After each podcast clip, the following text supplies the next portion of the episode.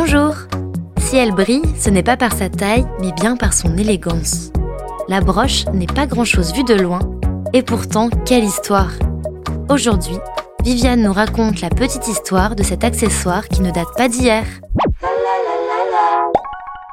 La broche apparaît dès la préhistoire sous le nom de fibule du latin fibula, signifiant attache, une agrafe, généralement en métal qui sert à fixer les extrémités d'un vêtement.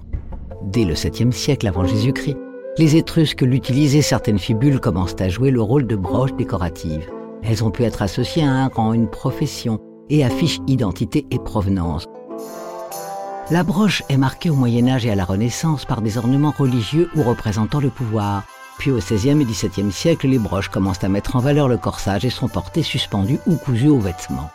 Gilles Légaré, orfèvre de Louis XIV, créa le nœud de Légaré, l'une des plus belles pièces de son temps.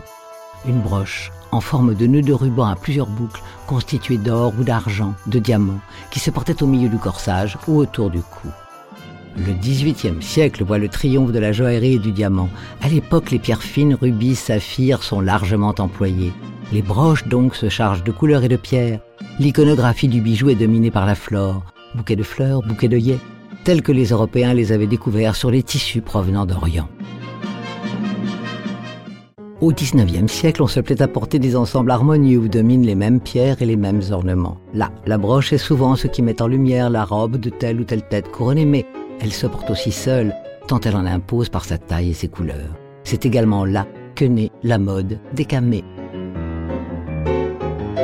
Au début du XXe siècle, la broche se fait plus discrète et habille en toute subtilité un fin bonnet ou une robe de cérémonie. Dans les années 50, notre bijou voyage et prend des formes exotiques de fruits ou d'animaux, mais malgré ce petit renouveau, elle est à cette époque associée à une certaine image du passé.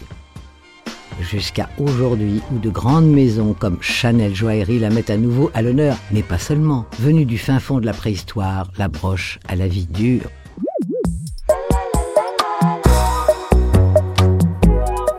Petite Histoire 2 est un podcast coproduit par TV Only et Initial Studio, adapté du magazine audiovisuel éponyme, produit par TV Only, Jean Monco et Séverin Delpont, imaginé et commenté par Viviane Blassel et écrit par Benjamin Doise sous la direction de Viviane Blassel. Production éditoriale, Sarah Koskiewicz et Louise Nguyen, assistée de Sidonie Cotier. Montage et musique, Johanna Lalonde avec les voix de Viviane Blassel et Louise Nguyen.